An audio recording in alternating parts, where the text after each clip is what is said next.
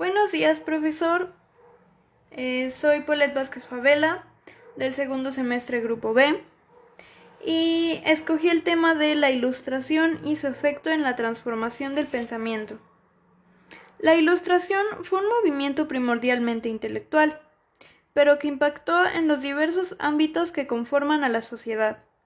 Tuvo su origen en Francia, se, considera continuador del pensamiento humanista y renacentista del siglo XVI.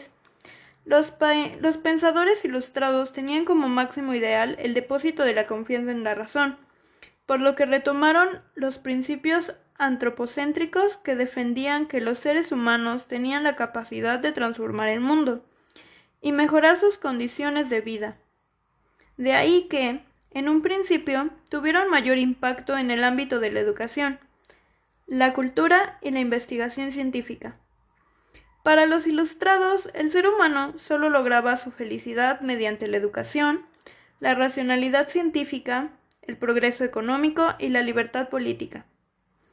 Creían en la igualdad de los seres humanos y por ende debían tener los mismos derechos e, los mismos derechos, con estas ideas se oponían al absolutismo de los reyes, pero se ganaron la confianza y apoyo de la burguesía. Entre los más destacados ilustrados se encuentran los franceses Montesquieu, Voltaire, Rousseau y el inglés Luc. El pensamiento de los ilustrados del siglo XVIII se fincó en los cinco pilares fundamentales. Yo explicaría este tema de la siguiente manera. La Ilustración fue un movimiento primordialmente intelectual y se originó en Francia. Se creía que era la continuidad del pensamiento humanista que hubo en el siglo XVI.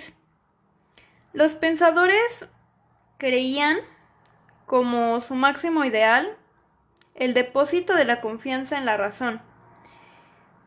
Y gracias a esto retomaron los principios antropocéntricos que, defendían que los seres humanos tenían la capacidad de transformar el mundo y con el mundo sus vidas o su forma de vida.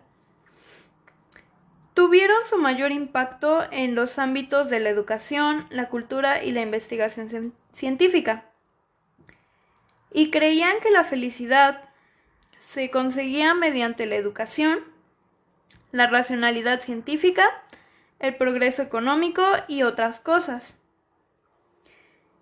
También creían firmemente en que todos los seres humanos eran iguales y por ende deberían de tener los mismos derechos.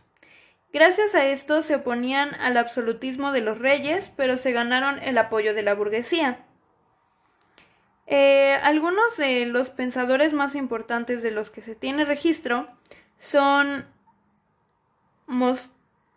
Montesquieu, Voltaire, Rousseau y el inglés Luke. ¿Cómo cambió esta lectura el conocimiento que tenía sobre el tema?